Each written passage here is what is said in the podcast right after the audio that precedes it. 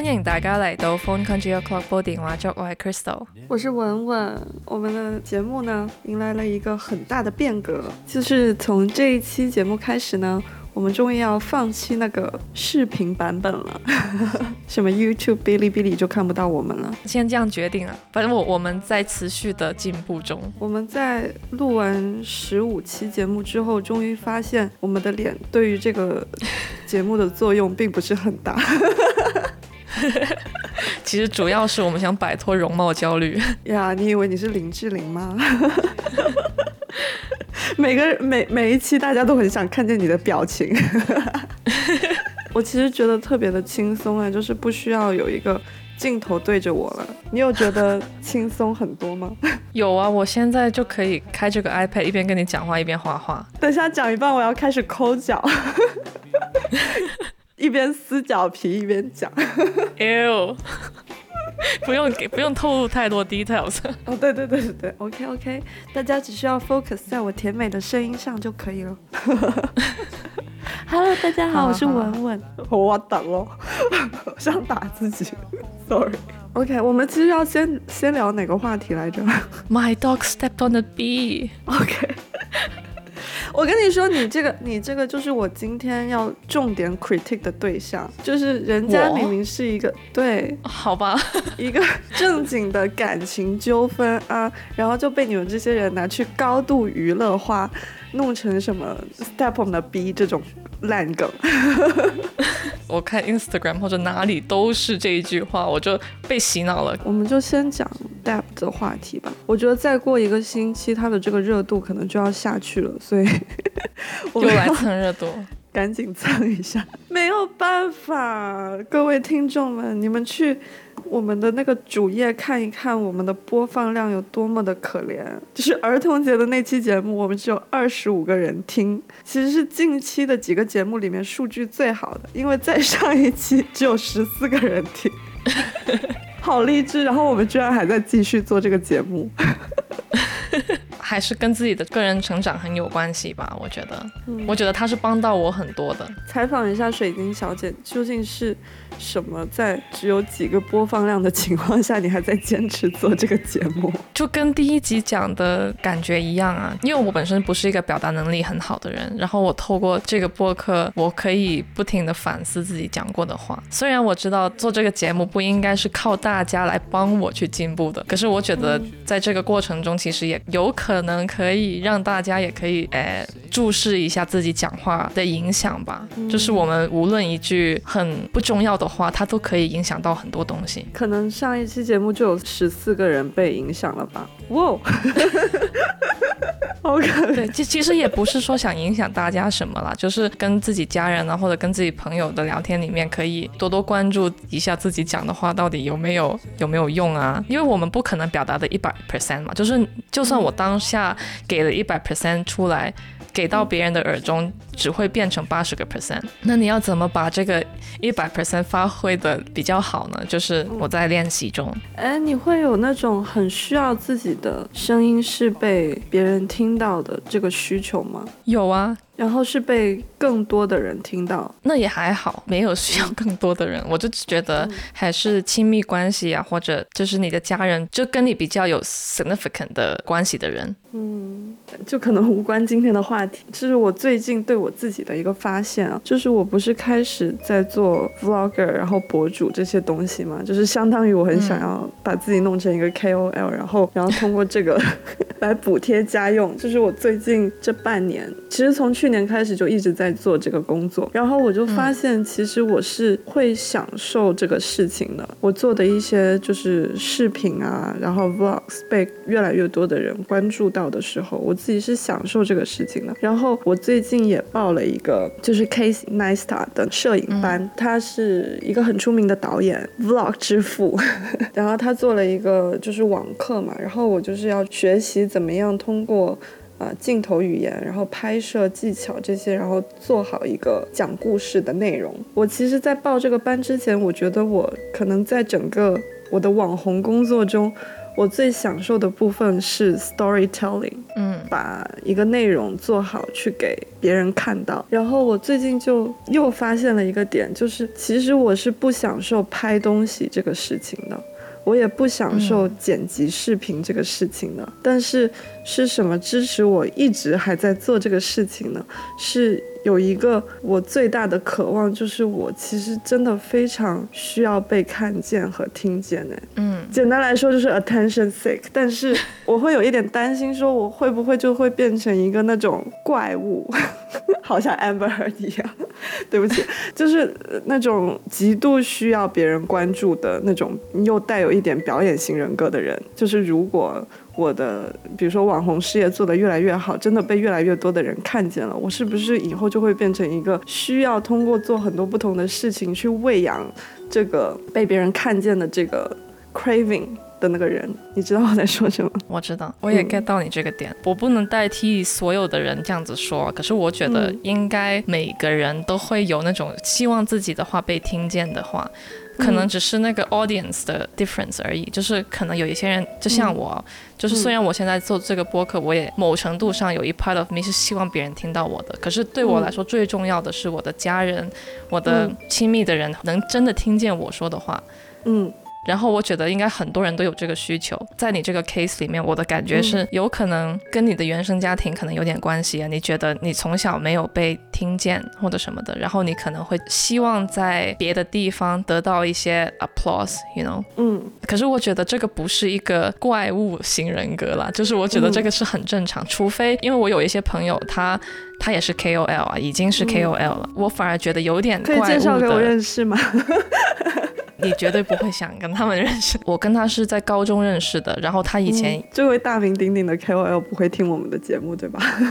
他其实可能不会听，可是我不想别人知道是他。嗯嗯，OK。他以前呢是比较随性的一个人，就很 casual 啊什么的。然后自从他变成 KOL 之后，哎，可是我讲这个例子，别人就知道他是谁了。就就 OK，Anyway，他是一个。fitness 的博主啊，我有很多 fitness 博主朋友，没关系。嗯，就健身，每天去做 gym，然后打卡的那种。呃，也不是他在教人家，他现在不用每天去打卡了，可他有时候在家里会做 coach 什么的。嗯。然后他有一阵子，他特别特别夸张，比如说跟我约出去吃饭，约出去吃饭，他不吃餐厅里的东西，他一定要带自己的菜。哦，是因为因为他不容许自己的身材变啊，或者怎么样的。哦。然后我觉得这样子就有点极端，然后。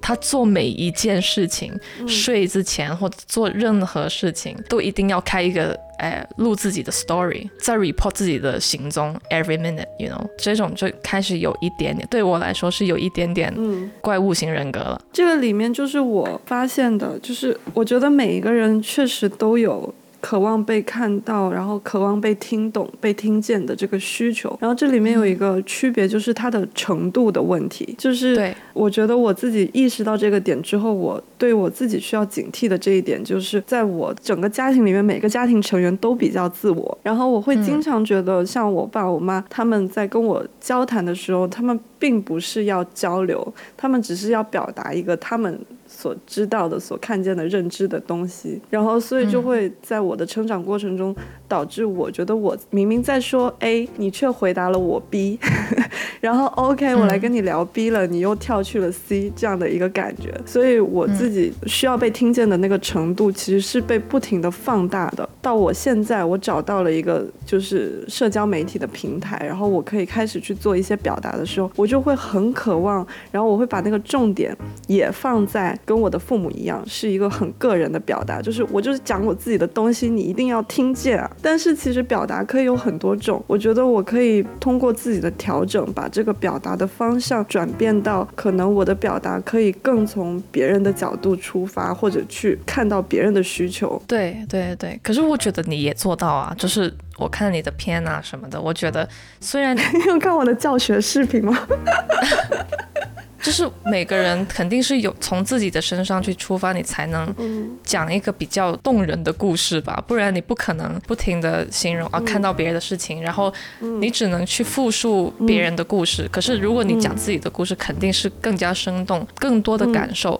然后从那个感受里面，你可以影响到其他人，我觉得嗯也是一个可行的范围，就是嗯看你分享了什么了。就是如果你是分享那些很无聊的东西，哎呀，我今天晚上很不开心的，怎么怎样，那那些就算了吧。可是如果你是分享那些育儿的东西啊，我觉得是一个有有营养的内容。比如说，你就是想要分享你今天晚上遇见了一个不开心的事情，但是如果你有一个能力可以把自己从这个不开心的状态中调整出来，我觉得这种经验 share 给别人也是好的，因为这个就是对变成了一个利他的表达。他是吸收了自己的负能量之后，把它转化成一为一份正能量，那就也是不一样啊。对啦，所以 Amber Heard 其实那个重点，嗯，OK，你有看吗？你有看吗？最近？我是有 follow 的，可是没有 follow 的很彻底，就看了一些你给我看的那个、他们的表情视频啊，那些我看了。嗯，你有什么感受？我就是很纯粹的把它当做一个八卦去看吧，因为我本身已经看很多人写的东西啊，怎么样的，我就觉得 Amber Heard 很明显就是大家说的那种 liar 嘛，所以我也没有很特别的去关注。哦，你所以你觉得舆论是一边倒都在支持 Depp 是吗？就我看到的的嗯舆论都是支持嗯 Depp，、可是我又没有很了解嘛，所以我就看了嗯 Depp 的 testimony 的的那些东西。嗯可是 Amber Heard 我就懒得看了，已经。就我最终觉得的感觉就是，如果要把一个这样子的事情放在这么大的桌面上，让所有人去看到这个事情本身，也是一个两败俱伤的事情。是的，我其实我觉得你说的这个是我对这整个诽谤案的最大的观感，就是我觉得其实跟很多其他的大型新闻也很像，就是你不觉得现在越来越当有一个大型的舆论事件发生的时候，从那种大头的头部的媒体到民间，很多的讨论就只是在选边站而已，就是你对。either support that 或者 Amber，就是它变成一个战队，然后互相打架的游戏。但是其实你去嗯。选这个边站，我觉得对于普通人的生活来说，真的没有任何的就意义不是很大。对，对对，但是整个风气就是这样的。就可以把它当做一个故事看嘛，就可是不用因为这些事情而讲一些过激的语言，然后或者攻击对方，就是他们是他，你们是你啊，就是跟你有什么关系？我其实觉得，就像一百个人眼中有一百个哈姆雷特一样，其实每一个人都可以从不同的事情中获得不同的感受的。但是我、嗯我想讲的是，我觉得现在我们好像没有给这些不同的声音提供一个 space。嗯，比方说，你像。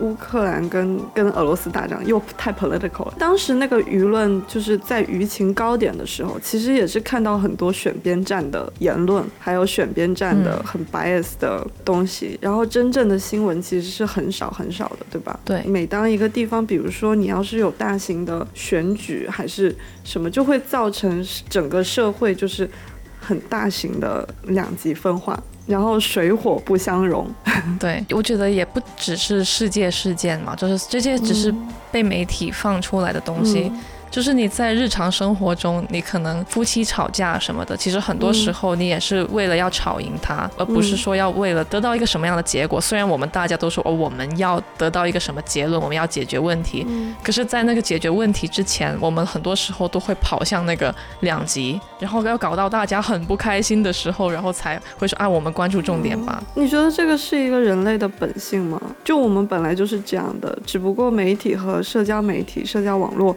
帮我们放大了这些特质。会啊，我觉得这个很正常啊，就是本身每个人都是一个个体，那你肯定很希望自己的声音是对的。尤其我们现在看到的很多东西，全部都是用那种二元对立的方式去告诉你，所以你很容易把所有东西都会想成是二元对立的，就没有灰色地带。嗯，很很容易就会变成、嗯啊，你这样是对的啊，你这样子是错的。其实很多时候你可以说啊，我同意，不用说啊，对对对对对啊，你错你错这样子嘛。是不是人就是会天然的不接受与自己不一样的观点，去建立一个对立面？这个真的不知道，可是有这个倾向吧，在我们身上也能看见啊。就是比如说看 Mean Girls 什么的、那种 plastic，就是喜欢跟 plastic 一起做，嗯然后那些 art freaks 就不喜欢他们，就就你人本身就喜欢跟跟自己类似的人靠近啊。但是我们又要声称自己是独立的个体，对，就是在那个里面，你还是个独立的个体啊。怎么说呢？那你还是又是个群居动物什么的，好矛盾哦。在每天接受到这么多的东西的时候，你要发泄，那你要怎么发泄呢？那你肯定想跟自己类似的群体去发泄。为什么你要选 Austin 做你老公？这些都已经是一个例子呀。嗯，我算是看了。没有整个过程都看啊，但是我确实花了很多时间在吃这个瓜，但是我我其实是觉得 Amber 身上的。一些点呢，虽然现在大家把他骂得非常非常的严重，但我其实是觉得他的那些就是有一些点会让我觉得非常的熟悉，有一些甚至是会发生在我自己身上的。就是我看他的时候，我是很清醒的，我觉得他这样子，他的这个思维模式是不对的。然后我就会想到，哎，其实我有的时候也是这样的。就很经典的有一段，他是在描述他跟 dep 争执的过程中，然后他妹妹也在场，然后他看到那个楼。楼梯，然后看到了。DEP 很激动的那个状态，然后他就想象到了一个不存在的事情，是以前在媒体上有传闻说 DEP 把 Kate Moss 从楼梯上面推下去，就是他只是看到了楼梯这个场景，还有对方激动的情绪，他就已经做出了对方要推他下楼的那个预设。对，然后我觉得这个预设其实是你面对的对象不是一个陌生人或者是杀人 凶手，他是一个每天跟你朝夕相处的家人嘛。所以，我其实是觉得这个逻辑之间是有断层的，嗯，对吧？就是你为什么从这样一个场景就可以联想到对方要对你做出这么极端的举动？就是现实情况我不知道啊，但是只是拿这样的一个场景来讲，我觉得我自己也会这样。我很习惯于预设别人的行为。别人马上要对我做出一个不好的行为，有点被害妄想症。嗯，有一点点。当我对某一些事情产生了不好的情绪的时候，我会没有办法对我自己的这个不好的情绪负责。然后我会选择一个什么方式呢？就是我会经常把自己带入一个受害者的位置，就是觉得自己越想越觉得自己真的很委屈，然后我是真的委屈，然后我是真的哭了。但是其实如果我冷静下来想，我这样其实对我身边的人也造成困扰，哎，嗯，他们就会当我把自己预设成一个受害者的时候，其实我周围的人，如果他们是真的关心我的。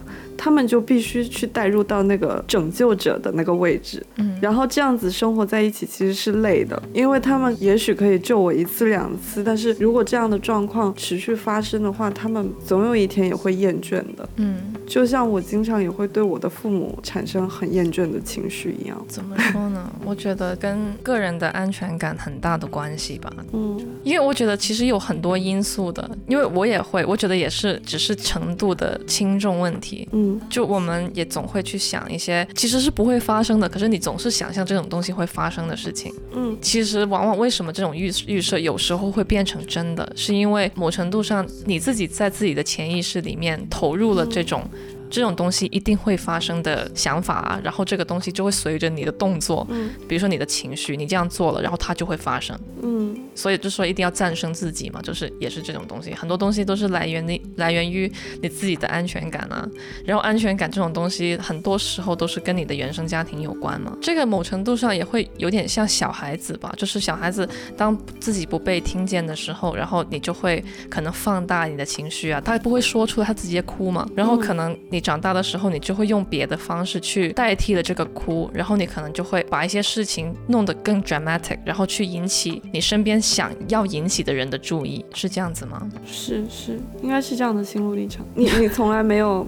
这样的需求是吗？不是啊，我有啊，只是我有时候，比如说我情绪不好的时候，我要吵架了或者怎么样，我不会第一时间吵架的。我觉得我跟你是一个两边，就是我是像 Johnny Depp 那种，我是会逃避的。嗯，可是我不会逃避很长时间，也是跟你的队友有关系吧，就是需要空间。嗯，如果你那个队友是给你的空间，然后在那个空间的时候大家冷静了，然后你想过那些事情，然后你可以说出来的时候，那就是一个健康的沟通嘛。可是。就如果一个穷追猛猛猛打的那种，那肯定只会火上浇油。那你之前 podcast 里面也有就是提到过，就是以前你跟姑姑啊，还有就是你的家庭关系也会有很多冲突的时候。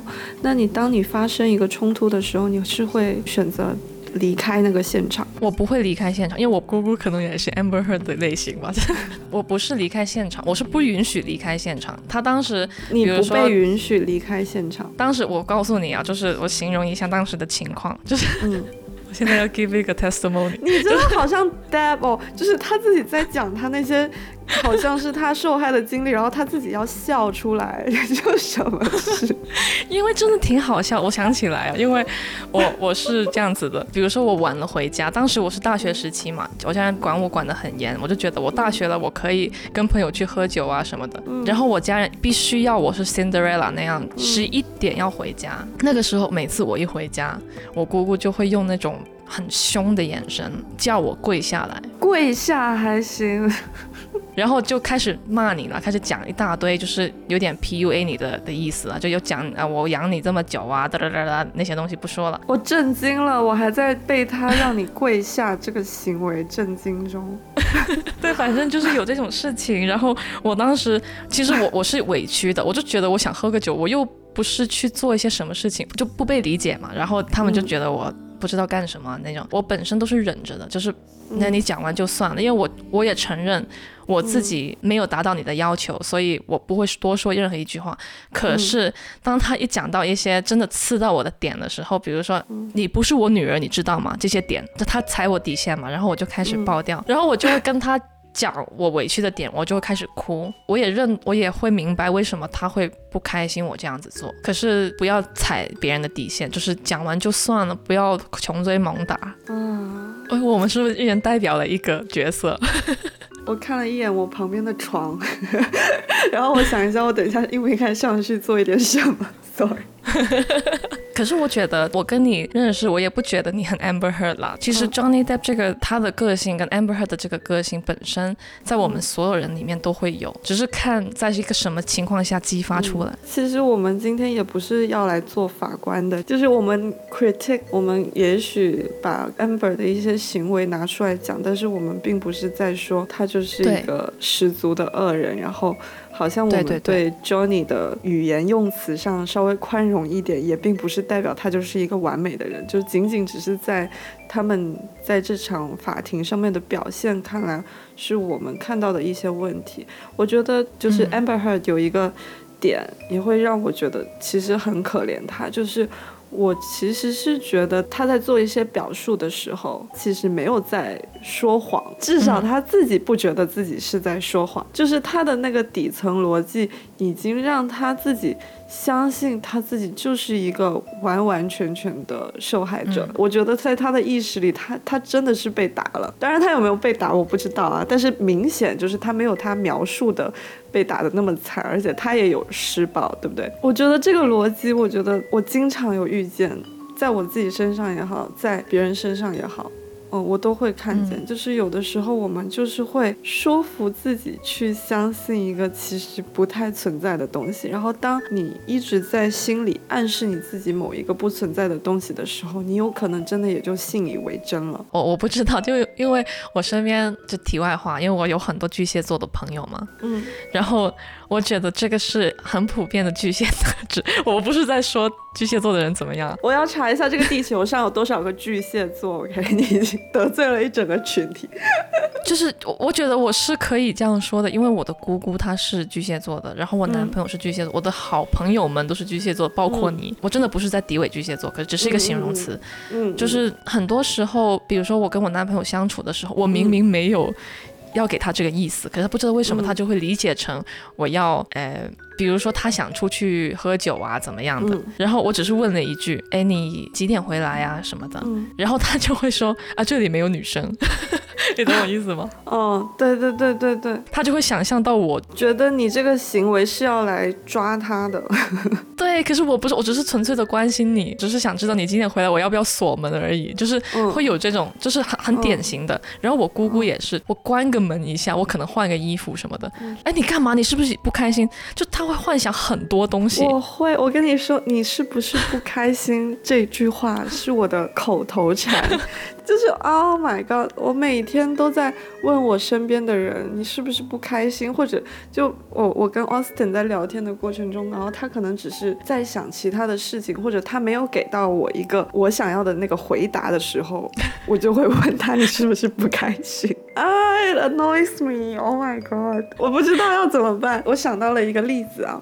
就是前两天的时候，我看到我妈跟希希在沙发上面，我妈要拿一个面包给希希吃，然后我妈就是要从那个面包的包装盒里面打开，然后把那个面包取出来嘛。然后希希呢，他是一个很贪吃的小孩，就是他很爱吃，就很爱面包，面包是他最喜欢的食物。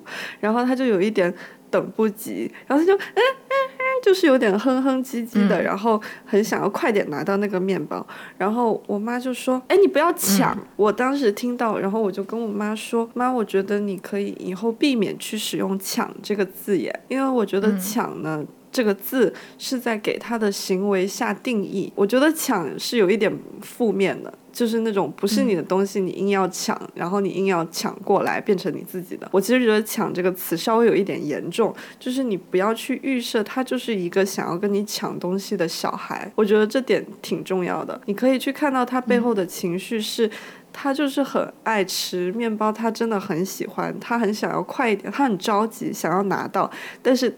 他不是要抢，他不是要用一个坏的行为来跟你沟通。很多时候在日常中，我们都会预设了别人有这样子的行为，然后包括就是“抢”这种词，就是会经常在我带孩子的时候，比如说我在。游乐区里面看到家长就会对着自己的孩子说：“哎，你不要抢那个小孩的食物，食物，你不要抢他的玩具，你不要跟他抢。其实有可能小孩子本身他没有那么坏的，但是你你经常使用就是这样的语言的时候，他真的会觉得自己就是一个很喜欢去掠夺的小孩。我这样子听啊，我也不知道，就是我觉得，就你说狗也是抢食嘛，可能它也不是真的抢食。你有时候不知道怎么去形容这个行为的时候，他才用了。”这个词，他可能的他的本意也不是坏的，他只是想教他啊，不要这样子拿东西呀，这样子是比较没礼貌的，或者怎么样。但是拿就听起来比抢温和很多啊，我觉得抢还是有一点不礼貌。可是小孩子真的听得懂“抢”这个字吗？久而久之，他总有一天会听懂的呀。可能到时候他就已经没有这个很快拿走一个东西的行为了吧？很难说。不过语言上还是要注意的，就是有时候其实也不是语言，其实我觉得那个就是一个大人当时的。心理状态的反应，因为你预设孩子是会去做，就在你没有管控的情况下，会做出一些不礼貌的行为，比如说抢别的孩子的玩具。或者去干嘛干嘛，冒犯了其他人的，我觉得不要去这样子预设别人，不仅仅是对待小孩的时候，就是对待别人的时候。然后这个很难，因为很多时候你就脱口而出了，你就理所应当的觉得事情就是这样子，但有可能不是。哎，其实这个就是我们说到的前面为什么做这个播客的原因，其实也有点关联，就是在那些很小的事情中，你怎么去说一句话。很多时候我们都是无意识的去说，就是我就算我们现在在讲这些语言，我们尝试的很小心的去讲啊，就是不是小心的去讲，就可能比较会注意一下自己的言行吧。嗯，我觉得也是有点关系的，这个是会让你反省到一些在你日常生活中的一些语言。如果我们没有仔细看自己讲的话，我们不听自己讲出来的那些语音，可能你也不会意识到这些词语原来是会产生这种负面的影响啊，或者怎么样。哎，那你可能在这件事情成长。长起来会比我快很多，因为主要是你负责剪辑的工作，所以你你在一个节目 release 之前，你已经可能听了两百遍了。也不是啦，我觉得这个不只是听我自己讲话，而是我会从比如说跟你讲话的里面，然后跟你聊天，你给的例子或者怎么样，其实都是能给我就是互相影响的一些东西。反正后面你打字的时候，那些只是一个很片面的的成长嘛，就是真的是我要怎么去去优化自己讲。话，然后的那些而已。可是，如果是真正有帮到内核的话，我觉得还是要跟人家沟通。我觉得很好。